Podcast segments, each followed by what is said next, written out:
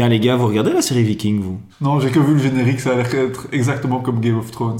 Ah, Charles, t'en as entendu parler? Ah ouais, moi j'ai vu pas mal et c'est de la bombe. Du coup, On s'est réunis autour d'un verre. On a parlé à histoire. et on en a fait un podcast. Bienvenue sur Godet à Mousse.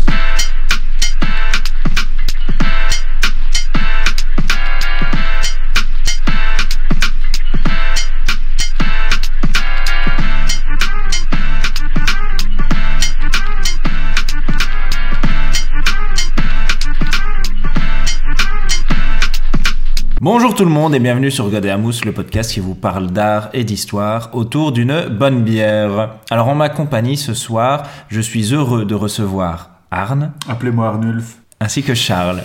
Appelez-moi Charles. Je de t'appeler Charles. Carolum. Alors les amis, ce soir, si nous nous sommes réunis, c'est pour vous parler des Vikings. Alors les Vikings euh, jouissent d'une réputation plutôt vulgaire.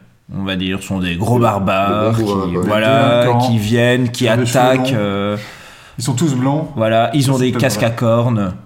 Ils boivent dans des cervelles. Ils boivent dans le crâne de leurs ennemis. Et dans les cornes. dire, oui, plutôt. dans Voilà. le crâne.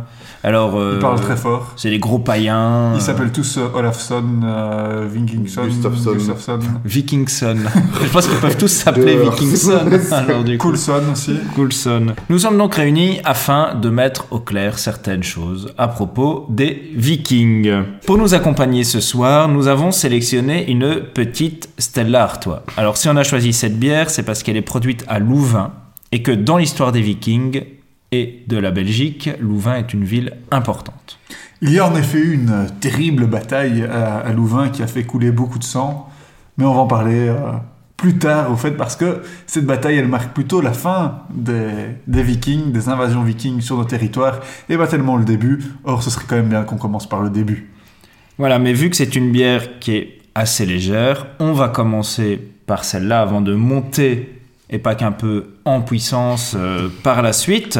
Je pense qu'on va doubler les pourcentages, donc comme ça vous pouvez déjà un peu deviner ce sera quoi la suite. Mais donc on est sur une petite bière qui titrera 5,2% d'alcool. Ah, c'est une pils, doubler les C'est une pils. C'est une pils, les pils c'est encore appelé les lagers. Pourquoi est-ce que c'est appelé les lagers?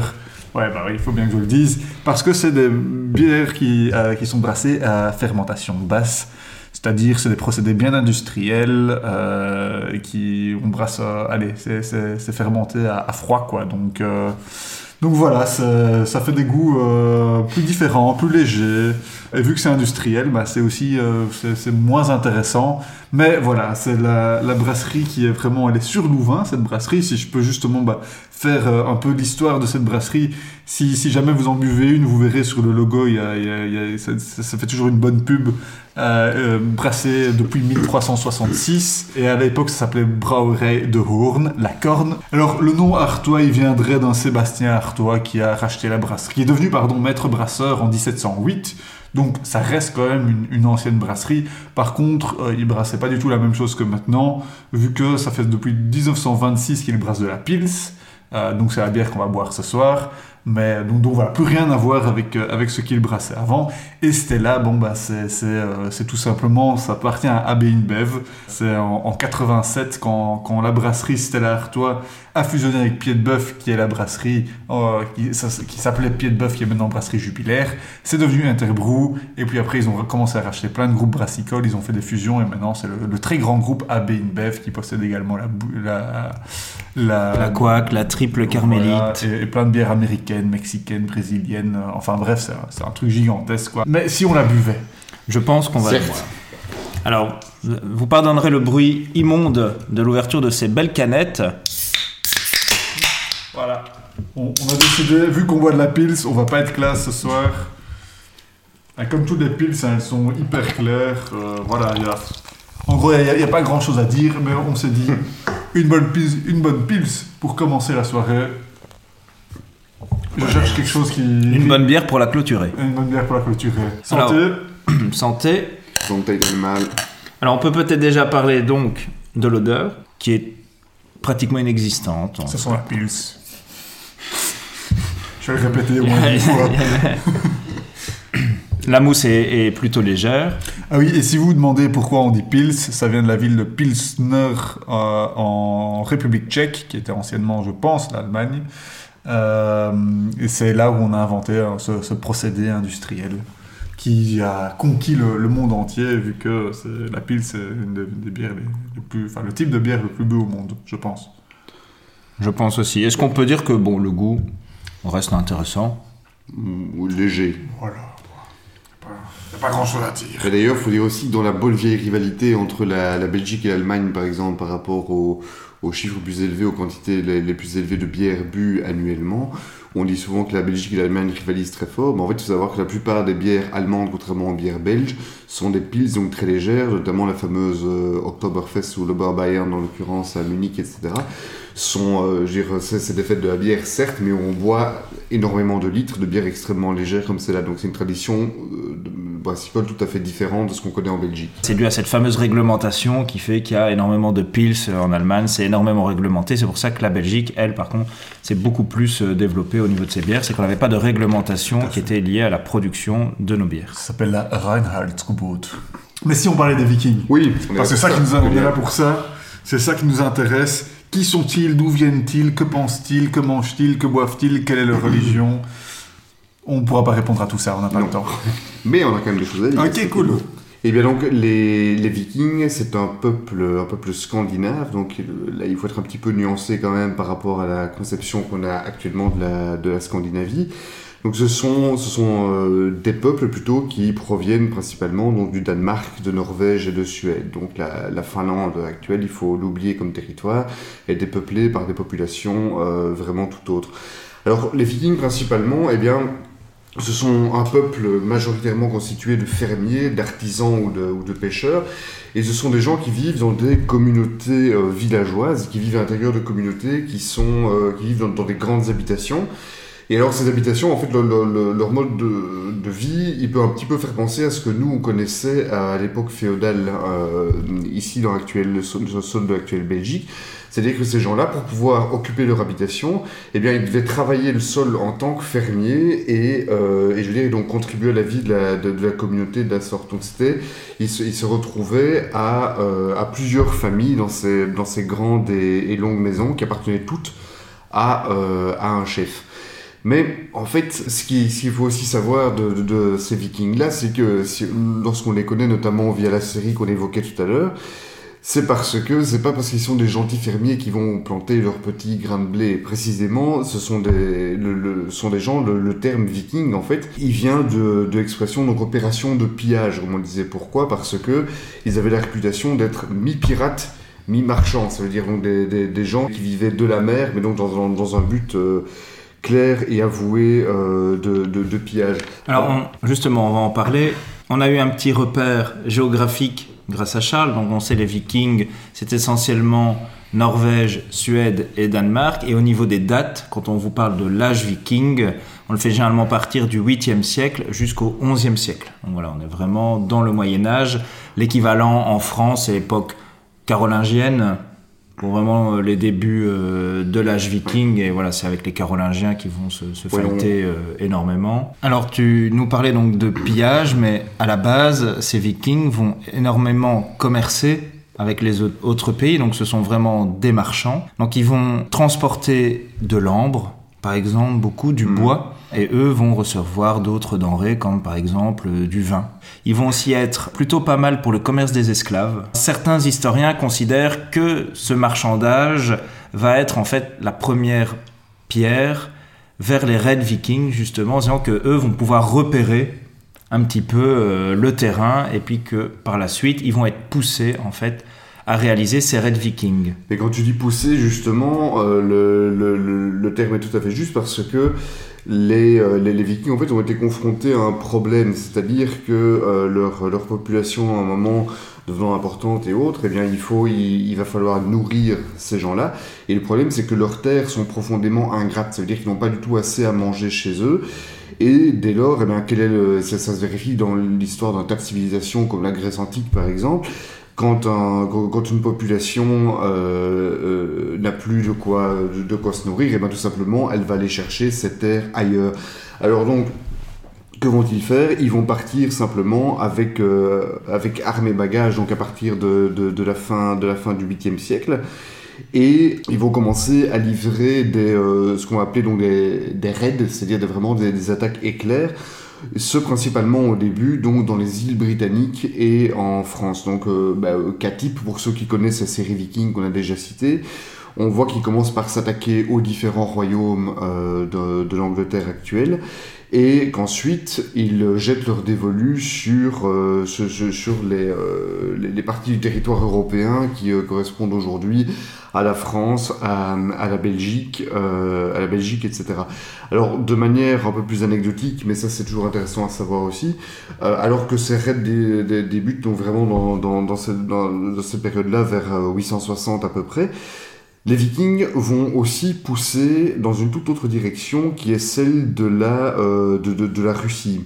Et alors, ce qui est étonnant et anecdotique, mais vraiment intéressant à savoir, c'est que le mot, le mot russe, il vient du mot russe, R-U-S, c'est-à-dire les roux. Donc, c'est comme ça qu'on surnommait les Vikings en raison de leur barbe et de leur couleur de cheveux. Et donc, russe, le, surnom des Vikings a donné son nom au peuple russe, euh, de- tel qu'on connaît aujourd'hui, forcément. Alors, ce, ce déplacement des Vikings, justement, est dépendant, en fait, de leur pays de départ. On sait que, par exemple, les Norvégiens vont partir beaucoup plus vers l'ouest.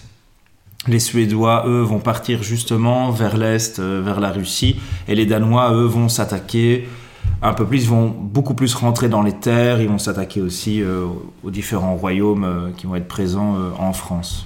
C'est une question de pragmatisme, quoi, au final. Donc, c'est aller à au fait. plus proche, quoi. Mais, Et alors, donc, le, des, des raids, lui, ça c'est très bien, mais alors que faisait-il exactement pendant ces raids? Est-ce qu'il y avait.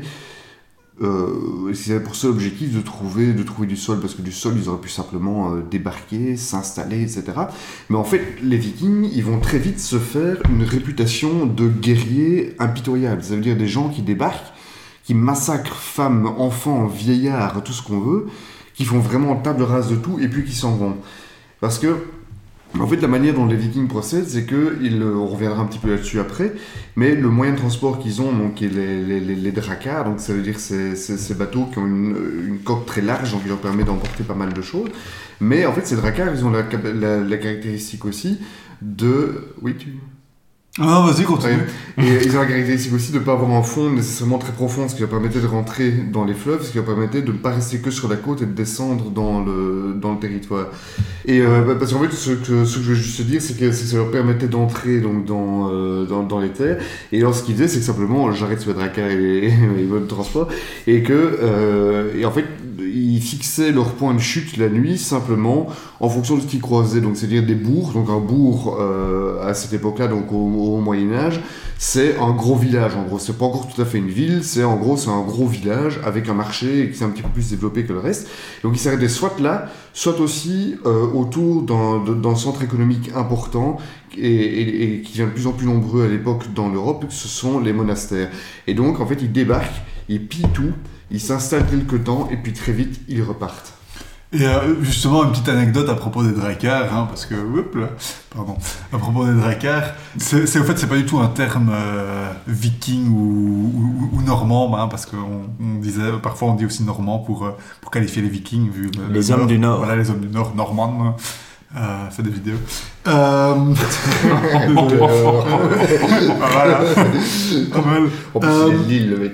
C'est clair, c'est clair, ça, c'est- il vient, il vient vraiment du Nord. Mais dracar, c'est un terme qui a été inventé par les Français, encore eux. Au 19e siècle. Voilà, en 1840, parce que justement, euh, à, à l'avant, sur les figures de proue des, des, des dracars, il y avait un petit dragon et, et ce genre de trucs-là, et donc voilà, ils se sont dit, on va, on va appeler ça dracar. Mais en fait, les, les vikings eux-mêmes, ils appellent ça knar ou, ou birdig, je sais pas, enfin, je sais pas du tout comment... L'accent comment- tonique, attention. oui, hein. pardon, mais- merci. Ou Carfi, mais, mais ça apparemment c'est des vaisseaux plus, plus cérémonieux. Euh, mais voilà, c'est c'est des navires super efficaces. Mais comme ça, la prochaine fois, dans votre souper, qui, pour paraître intelligent, vous pourrez dire non, non, on dit pas dracar, on dit euh, knar. Alors- Ce podcast est fait pour les repas du dimanche midi. Clair. Tout à fait. Par contre, euh, votre vision de, ce- de ces fameux bateaux est généralement juste. Donc c'est vraiment un navire qui a la proue et la poupe relevée, c'est-à-dire qu'il peut vraiment naviguer dans les deux sens. Comme l'a dit Charles, ce sont des bateaux qui ont le fond généralement assez plat, donc ils vont pouvoir naviguer sur les fleuves. Donc ça, ça va vraiment aller avec leur technique d'attaque dans le centre des terres sont des, des marins qui peuvent naviguer sur les mers, mais donc faire du cabotinage aussi. Cabotage. Donc, euh, cabotage. Du cabotage, pardon. C'est juste. De toute façon, en et, plus, et ils peuvent, et ils peuvent en effet vraiment bien, comme, comme Charles l'a dit, ils peuvent, grâce à un tirant d'eau très faible, souvent c'est genre un, un mètre, ils peuvent vraiment rentrer euh, à l'intérieur des terres. Ils ont été jusqu'à Paris, hein, donc, euh, donc voilà, ils peuvent vraiment aller loin. Et euh, ces, ces bateaux étaient essentiellement prévus pour le transport d'hommes ou bien pour ramener leur butin au pays. Donc, Mhm. tout l'intérêt pour les Vikings, c'est vraiment d'arriver avec ces bateaux, de débarquer et puis seulement après de combattre. Donc, on ne combattait pas depuis son bateau. D'ailleurs, les quelques fois, si je ne m'abuse, où, euh, où ils ont été combattus dans leur bateau, ils se sont assez régulièrement fait battre, je pense. On parlait donc de ces fameuses incursions, donc vraiment ils vont rentrer dans les fleuves, donc au fur et à mesure ils vont aller de plus en plus loin dans les terres, ils vont débarquer, ils vont aller attaquer, et comme l'a dit Charles, ils vont attaquer des centres économiques, mais ils vont surtout attaquer des monastères et des abbayes parce que vont s'y trouver énormément de richesses et parce que ces lieux sont très peu protégés. Alors pendant longtemps, on a parlé d'une certaine haine vis-à-vis euh, du monde euh, chrétien. Alors bon, tout ça n'est pas toujours avéré. Comme on n'est pas sûr à 100% que ce soit exclusivement euh, le, type de terre ou la surpopulation qui les ait poussés à vraiment venir euh, nous envahir, enfin venir faire des incursions euh, dans, nos régions. Parfois on dit aussi que c'est à cause de, luttes internes et que ces différents raids permettaient de ramener de l'argent pour continuer ces luttes entre différents rois. Enfin voilà, il y a- Mhm. On n'est jamais sûr à 100% de, de, de toutes les hypothèses parce Ouais. qu'il y, a très- il y a très peu de sources. Ce sont essentiellement les sources arché- archéologiques qui sont les plus fiables. Et justement, on en parlait, on parlait de ces monastères, de ces abbayes. Évidemment, qui va écrire les fameuses histoires qu'on connaît sur les, Les moines. vikings? Ces moines qui ont justement une haine vis-à-vis de ces vikings. Clairement, parce que enfin, ces vikings, en plus, ils sont païens. Donc, euh, et et ça, c'est c'est hyper important. On est, en, on est en pleine époque chrétienne, et là, on se retrouve avec, euh, en, en contact avec des peuples qui sont païens. Donc, c'est même pas une autre religion monothéiste, comme, euh, comme on l'a eu après avec les croisades et, et les fameux infidèles, et blablabla. Là, c'est vraiment des païens. Donc, c'est ouais, vraiment un, un- un choc, quoi. Et j'ajouterais même que euh, par rapport à ce paganisme-là, euh, le fait d'attiser la haine, non seulement euh, c'est lié à un choc, mais c'est lié à une nécessité aussi.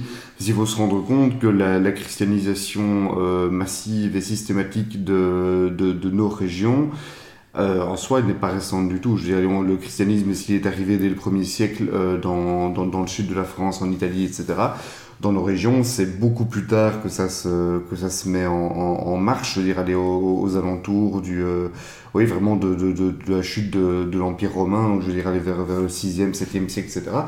Pensons, à euh, exemple type, le, le fameux roi euh, Clovis qu'on connaît, qu'on connaît bien dans nos régions, euh, a été baptisé certes, mais il n'est pas du tout né chrétien. Il est né, euh, je veux dire, c'était un franc comme il y en avait, euh, comme il y en avait tant, avec un qui, était polythé- polythéiste comme tous les autres. Et donc ici, on se retrouve dans une Europe dans laquelle des, euh, des, des, barbares débarquent. Il faut arriver à donner une signification à tout ça.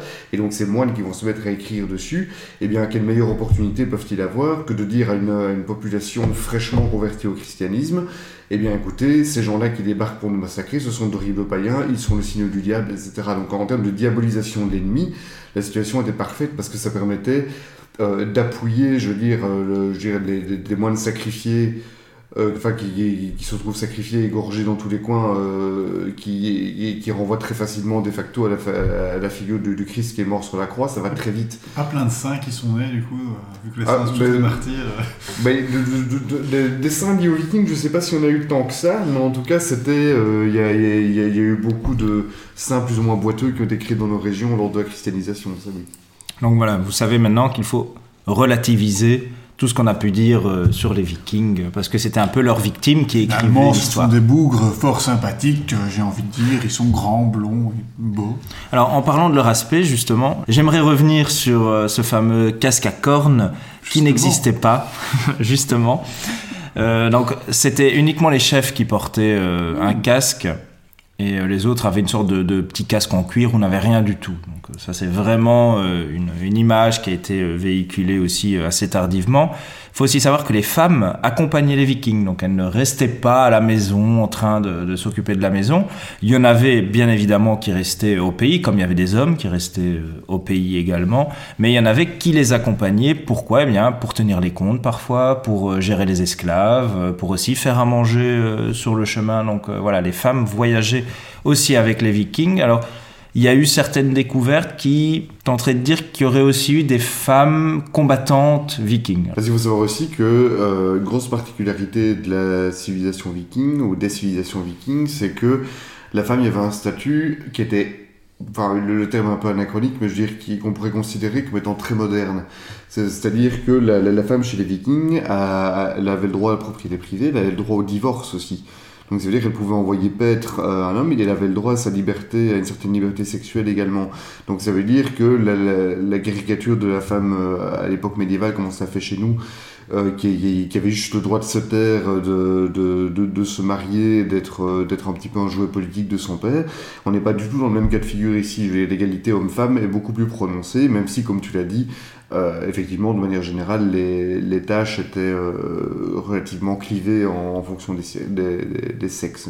C'est aussi, enfin, quand on parle des Vikings, bien sûr, donc là, on vous a parlé un peu de, de qui, sont ces Vikings, mais comme on n'arrête pas de dire, Godiamous, c'est un podcast d'histoire belge, donc on va parler de nos régions aussi, et c'est hyper important qu'on parle un peu de la situation politique, historique de, de nos régions à l'époque, et la raison aussi pour laquelle c'est si facile pour ces, ces Vikings de, de nous envahir, c'est tout simplement qu'avant on avait un grand pouvoir central, avec un mec qui s'appelait Charlemagne, euh, qui s'est fait couronner en 800, hein, comme ça vous savez. 800, c'est une bonne date. C'est une euh, bonne date, Noël en plus, méga facile à retenir aussi. Vous pouvez le sortir pour vos repas de famille, pour avoir l'air intelligent, autant que nous. Sa première femme s'appelait Imiltrude, ça aussi ça claque un dimanche. Franchement, les, les- les Francs avaient des, avaient des, des noms, mais, mais, mais vraiment tarés. Mais Charlemagne, donc, il, il crée hein, cette, cette, euh, ce, ce grand empire européen comme ça. Il a un fils qui s'appelle Louis le Pieux, comme ça vous le savez direct, qui reprend son- un peu son empire, mais voilà, il était méga pieux, donc en gros, il passait son temps à prier. Donc, euh, donc voilà, euh, euh, c'est comme boire ou choisir, il faut qu'on... euh, non, c'est euh, Régner ou prier, il faut choisir aussi. Euh, Et, et donc, bon ben voilà, il va avoir trois fils. Et à l'époque, la, la coutume franque, parce que c'est des francs, hein, c'est que euh, c'est pas du tout la monarchie comme on se l'imagine, avec euh, maintenant euh, la princesse Elisabeth qui deviendra la première reine Elisabeth. Droit Donc de c'est- primogéniture. voilà, le droit de primogéniture, ça n'existe pas chez les Francs. C'est en gros, on se partage le royaume entre les fils et donc ou entre les royaumes, entre les fils. Je pense pas que les filles euh, rentrent en, en de compte, bande, de- bande de barbares. Euh, et donc, ils vont partager le- le- l'empire en trois entre Charles le Chauve, qui va prendre la partie euh, occidentale, donc la France actuelle, Lothaire, qui va prendre le milieu, la Francie médiane, et Louis le Germanique, qui va prendre la, la, la Francia euh, Germanica, ou je sais pas comment ça s'appelle exactement. Quel historien. Quel historien, hein, ça, c'est ça le professionnalisme. Qui, est, qui est modeste aussi. La- la- la- cette Francie médiane, bah, elle, va, elle va disparaître, ça va devenir la Lotharingie, et puis après, ça va s'in- s'incorporer entre les deux, et donc c'est un peu la naissance aussi de la, la France et, et, et- et de l'Allemagne, mais, mais bref, on va, on va pas aller trop vite. Mais là- là-dedans, euh, du coup, les, les différents euh, rois, euh, qui vont être rois de, de- plusieurs, plusieurs endroits, vont, vont, vont aussi donner à leurs enfants plein de marquisats et, et tout ça. Bref, on va vraiment avoir une décentralisation qui va être extrêmement forte.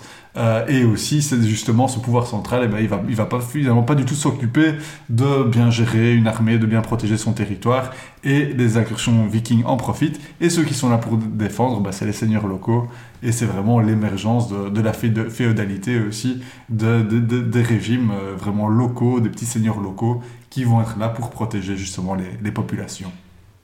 À un moment donné, Ch- Charlemagne a essayé de mettre en place une petite flotte, euh, une petite garnison le long du littoral euh, flamand. Ça va relativement bien marcher, mais évidemment, cette garnison est très peu mobile. Or, le grand avantage des Vikings, c'est justement leur mobilité. Donc, eux, ils vont très vite, ils arrivent dans une ville, ils la pillent, enfin voilà, on disait un centre, en tout cas euh, économique, ils vont le piller. Et le problème de la population au tout début, bah, c'est d'abord la peur. Donc énormément de personnes vont fuir, ils vont aller se réfugier plus loin dans les terres, donc euh, ils vont abandonner euh, toutes les populations qui restent sur place. Les ecclésiastiques vont très vite fuir euh, également avec leurs reliques pour les protéger. Mais au fur et à mesure, on va commencer à se défendre. Donc, vont être mis en place des petits systèmes de défense hein, qui vont avoir pour but de ralentir les Vikings. Donc, on va essayer de se réfugier à l'intérieur d'un petit campement euh, qui est généralement entouré euh, d'une palissade qui elle-même est entourée d'un petit fossé. On va tirer avec des flèches euh, sur l'attaquant. Alors parfois ça va suffire, parfois pas.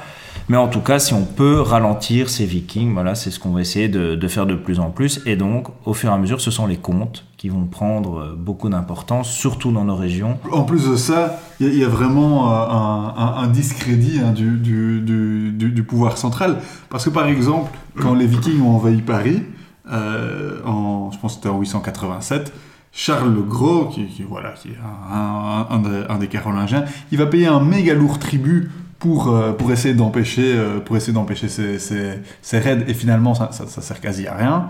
Et donc ça, ça le discrédite complètement parce qu'il paye ces, ces, vikings qui sont en train de piller mais, mais en plus euh, on, perd des sommes monstres là-dedans. Donc clairement ouais le, le, le pouvoir central bah, il perd vraiment ouais, tout crédit toute autorité. Mais surtout que Charles le Gros, en plus, ne fait pas que leur donner un, lourd tribut, il leur cède aussi un, territoire. Donc, il, il, cède aux Vikings la Frise, justement, qui est un, territoire qui est assez conséquent. Et donc, ça veut dire qu'en plus, d'une part, il s'ampute d'une partie de son territoire, en plus de payer une somme colossale, et donc. Euh, euh, oui, en fait, c'est à peu près la même logique que, ce qui va se passer, je veux dire, avec. Euh, avec des territoires du nord de la France, qu'on n'a pas cité leur nom moderne, donc, euh, donc voilà, la Normandie. Par exemple. Voilà. Mais ça, la, la, Normandie, ça va être relativement un bon move. Ça veut dire que, bah là, on, on, parle déjà alors du coup de la fin un petit peu de cette fameuse ère viking. C'est-à-dire à un moment donné, on se dit bon, on en a marre qu'ils n'arrêtent pas de nous attaquer. On va leur donner ce fameux territoire de la Normandie pour ces Normands. Et donc, on ne va pas le donner à tous les Vikings. On va les donner à un roi viking qui lui après va devoir aussi protéger son territoire par rapport aux autres clans vikings qui vont euh, continuer à venir. Donc envoyer le loup dans la bergerie au final. Voilà. Pour donner une petite euh, indication de la profondeur de pénétration des vikings dans nos, dans nos régions, l'autre jour je, je lisais un, un article sur un, un, petit village de, de SB, donc la, la, SB, c'est cette euh, région fort riche qui englobe en partie le, le, nord de la province de Namur, en partie le, le Brabant, euh, Brabant wallon aujourd'hui. Eh bien dans ce petit village de SB, je dirais qu'il y avait une abbaye et qu'à type, euh, l'abbaye a été rasée justement au Xe siècle avec l'arrivée des Vikings. Mais donc lorsqu'on regarde les moyens de transport de, de l'époque, l'éloignement direct de cette abbaye avec, euh, avec un fleuve, parce que la Meuse n'est pas très loin, mais n'est pas hyper proche non plus. Euh, on se dit qu'ils sont quand même allés très très très très loin, ils sont vraiment rentrés dans les terres profondément, et quand on regarde les moyens de transport de l'époque, ils n'avaient pas des camions pour se déplacer, ils se déplaçaient à cheval, ou parfois à cheval et beaucoup à pied, donc il leur fallait quand même un temps certain, donc ils ont pu agir en, toute impunité, et quand même très très éloignés des, même des voies de communication de base maritimes et fluviales. Quoi.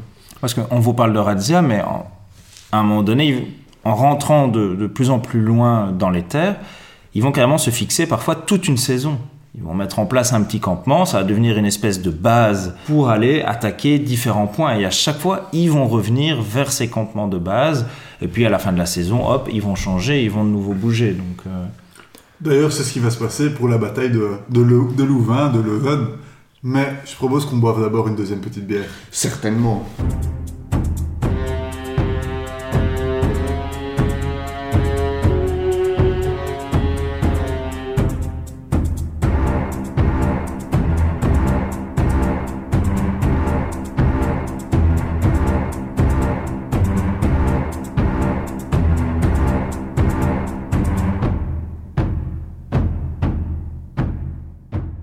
Cette deuxième bière que nous allons boire à l'instant se nomme la Huldendrak.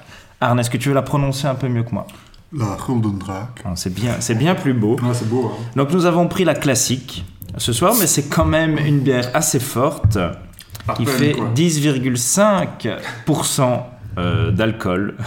Le nom de cette bière provient en fait du dragon qui est fixé tout en haut du beffroi de Gand. Alors on va revenir euh, un petit peu plus tard justement euh, sur, tes- sur cette histoire parce qu'elle est euh, justement encore plus tardive que celle de Louvain, mais nous étions beaucoup trop assoiffés pour continuer ce podcast sans la boire. Alors je pense qu'à la couleur on peut déjà dire que c'est une bière qui est brune, brune ambrée. Oui.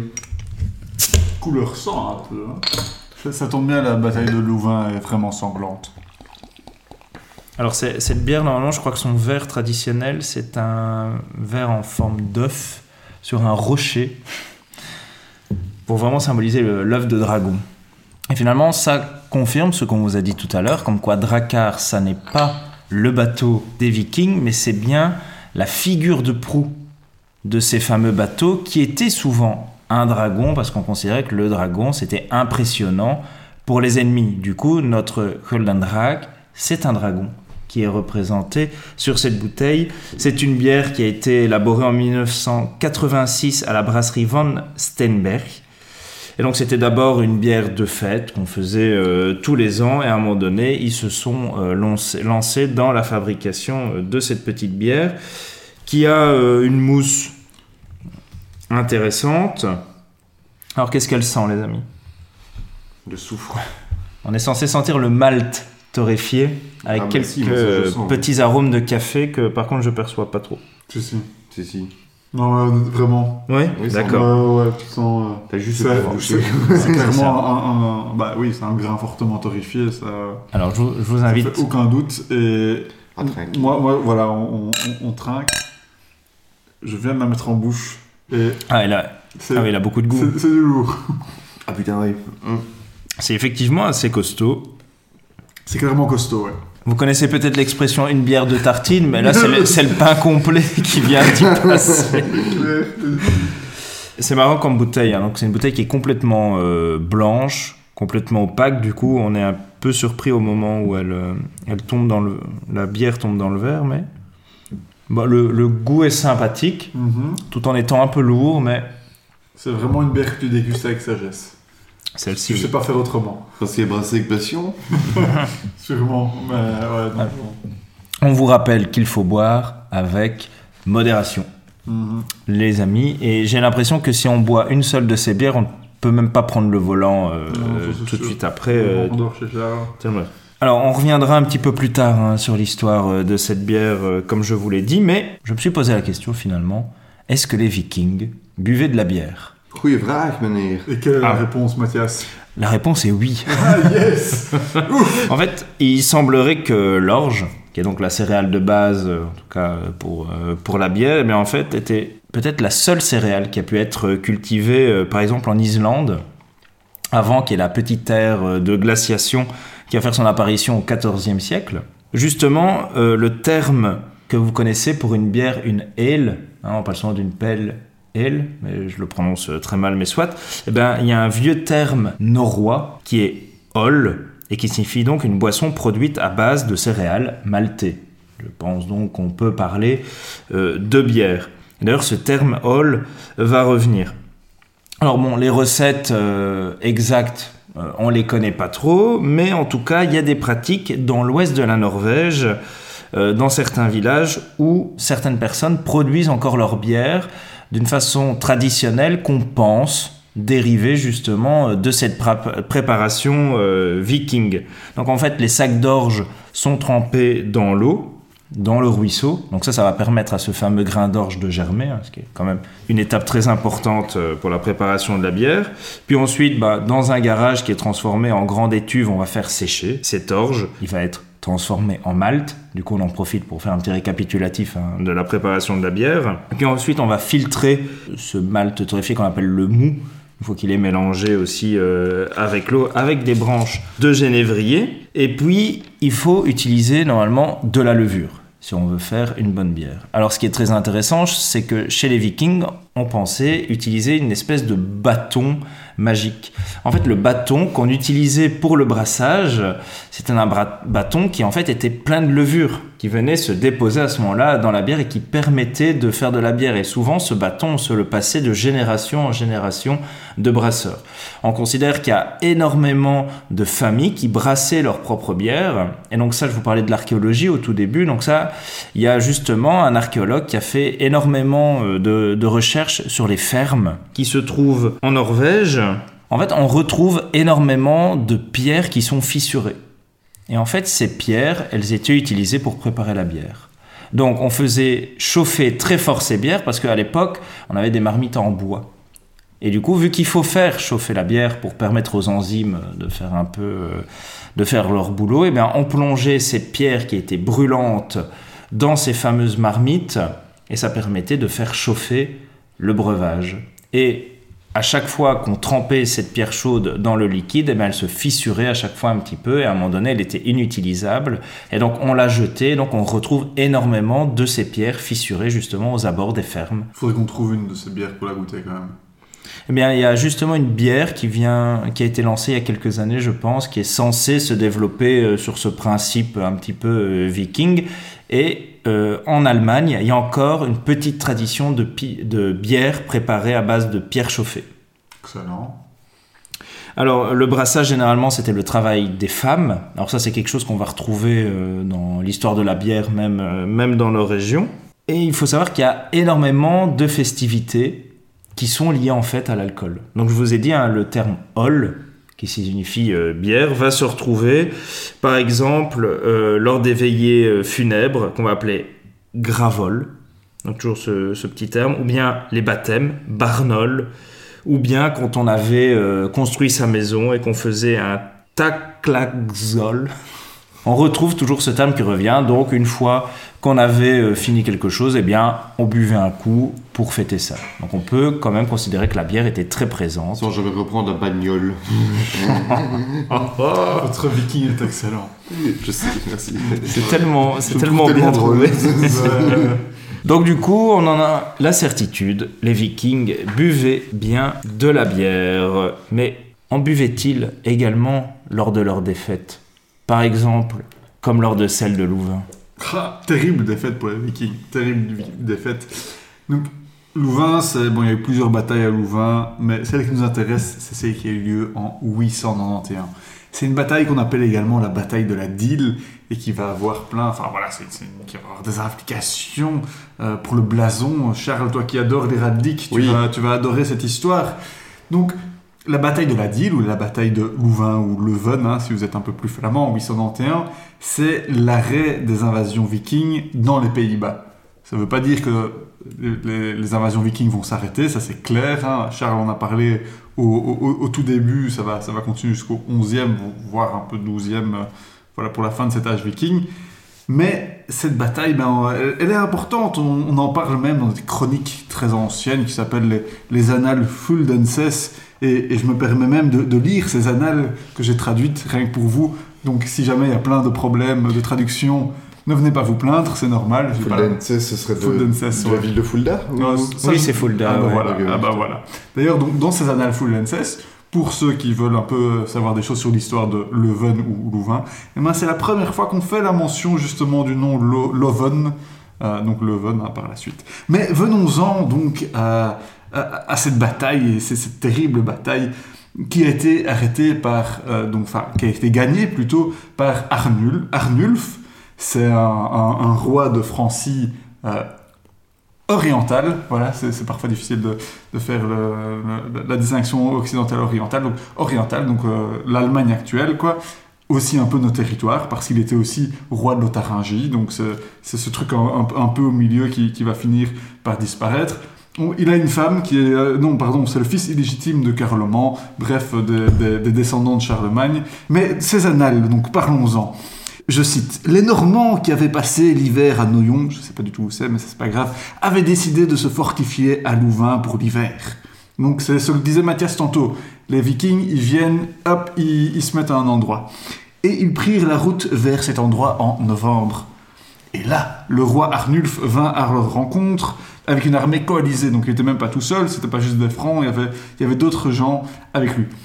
Et avec la protection de Dieu, il a pris le camp fortifié, il en a tué euh, non pas très peu, c'est-à-dire en gros il en a tué vraiment beaucoup, euh, non pas très peu de Normands, et après avoir acquis la victoire de cette manière, il retourna dans son royaume. Bref, c'est vraiment une bataille méga sanglante apparemment, euh, où les rives de la Dyle ont été complètement ravagées par le sang. Euh, la Dyle a été bouchée euh, tellement il y avait de, de- de corps dedans, en tout cas c'est ce que c'est- toutes ces, ces vieilles annales nous disent. Elle n'était pas très profonde. à Elle n'était l'époque pas aussi. très profonde à l'époque, ça, ça, ça, c'est sûr. Et, et- et je le disais tantôt, Charles, toi qui adore l'héraldique, euh, ça expliquerait, bon, je ne sais pas si c'est une légende ou quoi, mais le blason de Leuven, c'est rouge, blanc, rouge, et ces deux couleurs rouges, justement, ce seraient les deux rives de la Dyle qui sont pleines de sang, pleines de sang de ces vikings euh, complètement, complètement défaits. Euh, donc voilà, en gros, notre, notre armée Arnulf, qui a été roi et puis, et puis après empereur, euh, il, a, il a arrêté les invasions vikings pour nos régions, uniquement pour nos régions, parce que les deux euh, royaumes francs sont, sont, séparés à l'époque. Donc ils vont gentiment continuer leurs invasions du côté occidental, mais du côté oriental, dans nos régions, donc dans les Pays-Bas, ça va s'arrêter. Oui, et donc ce- c'est ce que tu as, tu as rappelé tout à l'heure, que ça va durer quasiment jusqu'à jusqu'à l'orée du XIIe siècle pour certains endroits.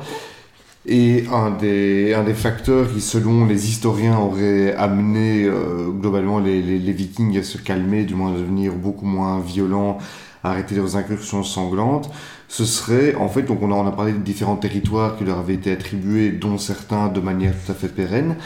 Et ce qui s'est passé dans, ces endroits-là, c'est qu'avec la sédentarisation, beaucoup de ces vikings sont sortis donc de leur, euh, de leur système euh, religieux qui était, qui était tout à fait polythéiste à ce moment-là, donc avec les, les, deux grands dieux, donc Odin qui tient les, euh, en gros, qui est un peu notre Saint-Pierre, donc c'est-à-dire qui tient les, les, les clés du, du Walhalla, donc qui était le, paradis des guerriers tués au combat et également Thor, le dieu de la guerre, donc qui étaient vraiment les, les, deux grands dieux en tête de ce panthéon-là. Et peu à peu, eh bien, ces vikings ils vont se faire christianiser. Et alors, certains historiens, mais à nouveau, comme on l'a dit, je veux dire, les sources ne sont pas légion, donc il faut prendre ça avec beaucoup de pincettes et de nuances.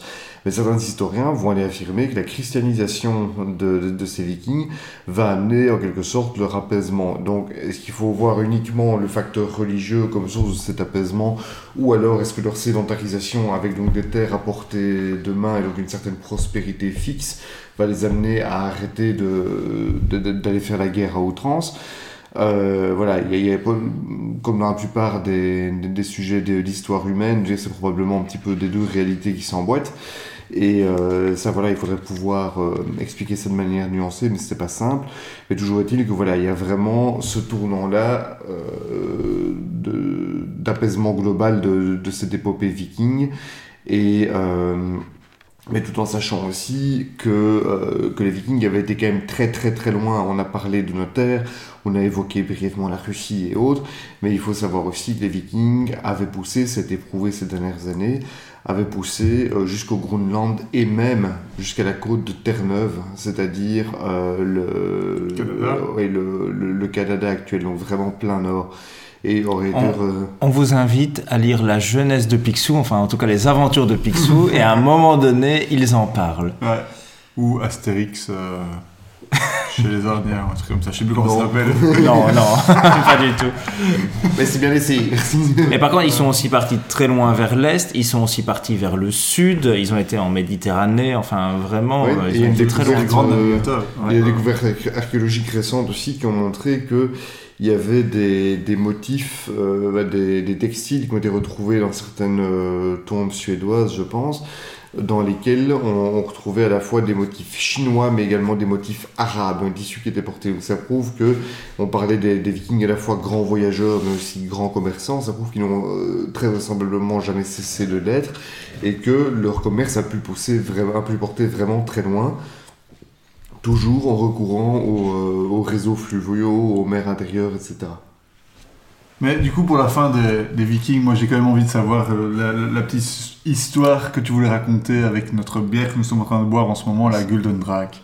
Ce fameux Golden Drake était donc la figure de proue du navire de Sigurd Ier de Norvège lorsqu'il partit faire sa croisade en Terre Sainte. Donc là, on revient vraiment euh, sur des vikings qui, en fait, tout d'un coup, ne sont plus du tout païens, sont complètement euh, convertis au point d'aller aider les chrétiens en Terre Sainte. Donc là, on se trouve vraiment à la toute toute fin de l'ère viking, donc on est aux alentours de 1100, qu'on ne parle même plus de vikings ici, on parle juste de rois norvégiens.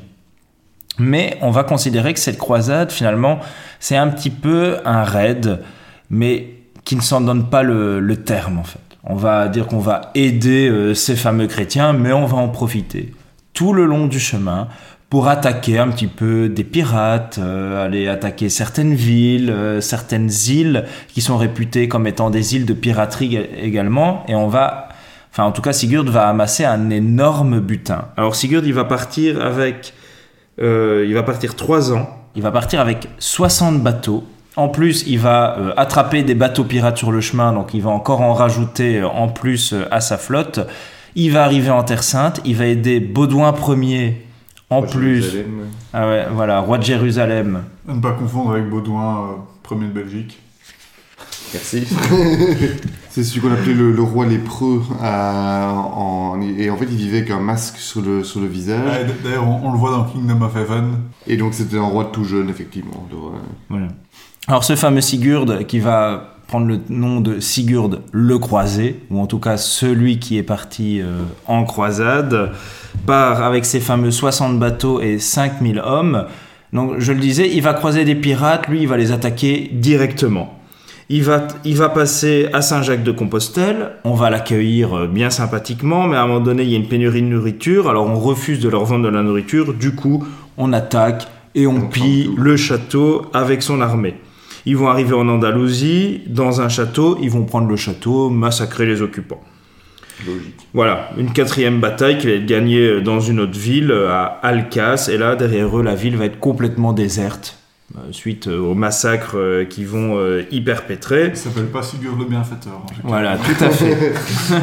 et on sent que les croisades, c'était vraiment une cause noble. Ouais, hein. très noble, très très On sent noble. vraiment bien. Entendez bien les guillemets, merci s'il vous plaît. hein. Alors, ils vont... C'est une nuance. Ils vont passer par les Baléares, qui étaient considérés comme un havre pirate. Hop, ça va, on les attaque aussi. On va arriver à Formentera. Là, ils vont se faire un, un trésor exceptionnel. Donc, j'ai dit, ils sont partis en 1107 et ils vont arriver à l'été 1110 au port de Saint-Jean d'Acre. Alors, parfois, on va dire que c'est plutôt à Jaffa qu'ils vont arriver. Voilà, ça, ça dépend euh, des sources. Ils vont faire route euh, vers Jérusalem. Baudouin va demander à Sigurd de reconquérir euh, le littoral. Une fois que c'est fait, bah, Sigurd va repartir, lui, vers, Constantinople, donc l'actu- l'actuel Istanbul, et il va continuer le reste de la route à pied, par contre. Donc ce fameux Sigurd va offrir euh, la tête de proue donc, de, son, euh, de son navire à l'empereur de Constantinople, mais environ 100 ans plus tard, eh bien, c'est Baudouin IX, donc un comte flamand, qui va le ramener en Belgique. Ça va d'abord aller à Bruges, mais après la bataille de Beverhout en 1382, peut-être qu'on en reparlera dans un autre euh, podcast, eh bien, ce sont les habitants de Gand qui vont euh, choper cette fameuse euh, tête de proue et qu'ils vont la placer tout en haut de leur beffroi. hein. et donc ce dragon, normalement, est censé protéger les chartes de la ville si importante. Et c'est comme ça qu'un jour, un maître brasseur va décider de réutiliser ce symbole pour le placer sur cette bière que nous sommes en train de déguster actuellement. Et c'est ainsi que se termine également l'épopée viking telle qu'on la connaît. C'est une belle histoire. Euh, C'est un peu sanglant. Bon, je pense, je pense, je pense, je pense- on, allez, on a, on a, on a démystifié peut-être une partie des Vikings. Il n'empêche qu'on a parlé quand même énormément de pillage, de, de, de raids. Donc ça, ça reste en conclusion. C'est clairement, il y a plein de choses qui sont beaucoup plus nuancées Red is que dead. Red is Dead, en effet, que, que toutes les choses qu'on a pu entendre. Mais ça, voilà, ça reste quand même une époque bien violente, euh, avec, avec remplie de, de, de raids, de pillages, de massacres, mais également euh, quand même une culture vraiment très très très très riche. Ouais, parce qu'il faut savoir qu'on les a décrits comme des bons bourrins, mais quand on, quand on se penche sur l'art viking, c'est un art extrêmement fin, avec des, euh, des métallurgistes qui pouvaient produire des, des bijoux et des, des parures, autour des parures féminines, ou même le travail des armes, les, les- armes d'apparat qu'on a retrouvées sur des, sur des chantiers de fouilles. Eh bien, une- ça, ça démontre une finesse, un- une maîtrise de l'art du métal, de la joaillerie, etc., qui était... euh, qui, qui au moins largement les, les, maîtres orfèvres qu'on pouvait avoir nous dans nos pays qui produisaient les, les chasses, les reliquaires, etc. Donc, euh, Donc ça pour dire que c'était euh, non, c'était pas des gros bourrins, mais que les les temps les, temps étaient, étaient troublés et que le monde était globalement euh, beaucoup plus violent euh, qu'aujourd'hui et que si on se penche sur cette civilisation là, je ne suis pas intimement persuadé que la manière dont la, ci- la civilisation franque fonctionnait à côté était beaucoup plus pacifique. euh, voilà, de nouveau, on n'a on a qu'un discours en sens unique, alors qu'il y a peut-être des atrocités euh, quand on entend ce que Charlemagne a fait pour euh, convertir une bonne partie de la Saxe, euh, où il a massacré des, des centaines de personnes, euh, ça ou le baptême, euh, on peut se dire que voilà, qu'il y a moyen de très très fort nuancer la barbarie des Vikings. En tout cas, c'était vraiment super intéressant de parler des Vikings. Euh, moi, j'ai app- j'ai appris plein de choses. Comme à chaque fois. Hein. Comme à chaque fois, c'est étonnant. ouais, tout à fait. À c'est- chaque Alors, est-ce choses. est-ce que ça veut dire qu'on ne sait rien à la base? Bon, moi, on vous rassure, on a, on, a, on, a, on a tous fait des, des études d'histoire quand même, mais c'est- on n'a pas la connaissance universelle d'histoire et d'histoire de l'art Merci. et, et de politologie. Dans tous les cas, on est très heureux de voir que vous nous likez euh, sur Instagram et sur Facebook. N'hésitez pas à en parler autour de vous, à nous envoyer également des messages sur godeamouspodcast.gmail.com pour nous faire part de, de toutes vos remarques. Ou sur le Facebook, hein, envoyez-nous un message sur Facebook, c'est possible aussi. Un Et si les sujets vous intéressent en particulier euh, et que vous aimeriez des éclaircissements, on se fera un plaisir de le faire aussi, donc n'hésitez pas à les communiquer. Pareillement, si vous avez élaboré une bière qui porte un nom euh, particulier parce que un fait historique euh, vous avez marqué, n'hésitez pas de nous en parler et on pourra toujours essayer de, de faire un petit euh, sujet là-dessus. En On en profite en tout voilà, cas pour, euh, pour remercier chaleureusement, chaleureusement, vraiment très très chaleureusement Camille Toussaint. qui a réalisé notre logo. Voilà, Merci, elle, a, Camille. elle a un super site. Euh, elle, fait, elle fait plein, plein, plein de, de dessins sur, sur Bruxelles, sur, sur, sur sa vie de journaliste. Euh, son site c'est Camille Toussaint, avec un T à la fin bien sûr, .com.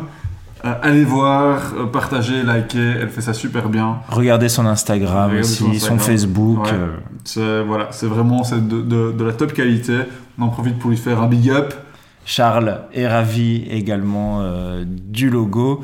Il n'a pas eu l'occasion de, de te le dire encore euh, en face, mais en tout cas, on te le dit via micro interposé. Encore une fois, Camille, un tout grand merci. Merci beaucoup, Camille. Dans tous les cas, les amis, on vous fait d'énormes bisous. On vous remercie encore une fois d'avoir pris le temps d'écouter ce podcast. Et merci à toi Mathias. On vous dit à très vite sur Godé à Mousse. On vous embrasse. Bisous bisous. Ciao, ciao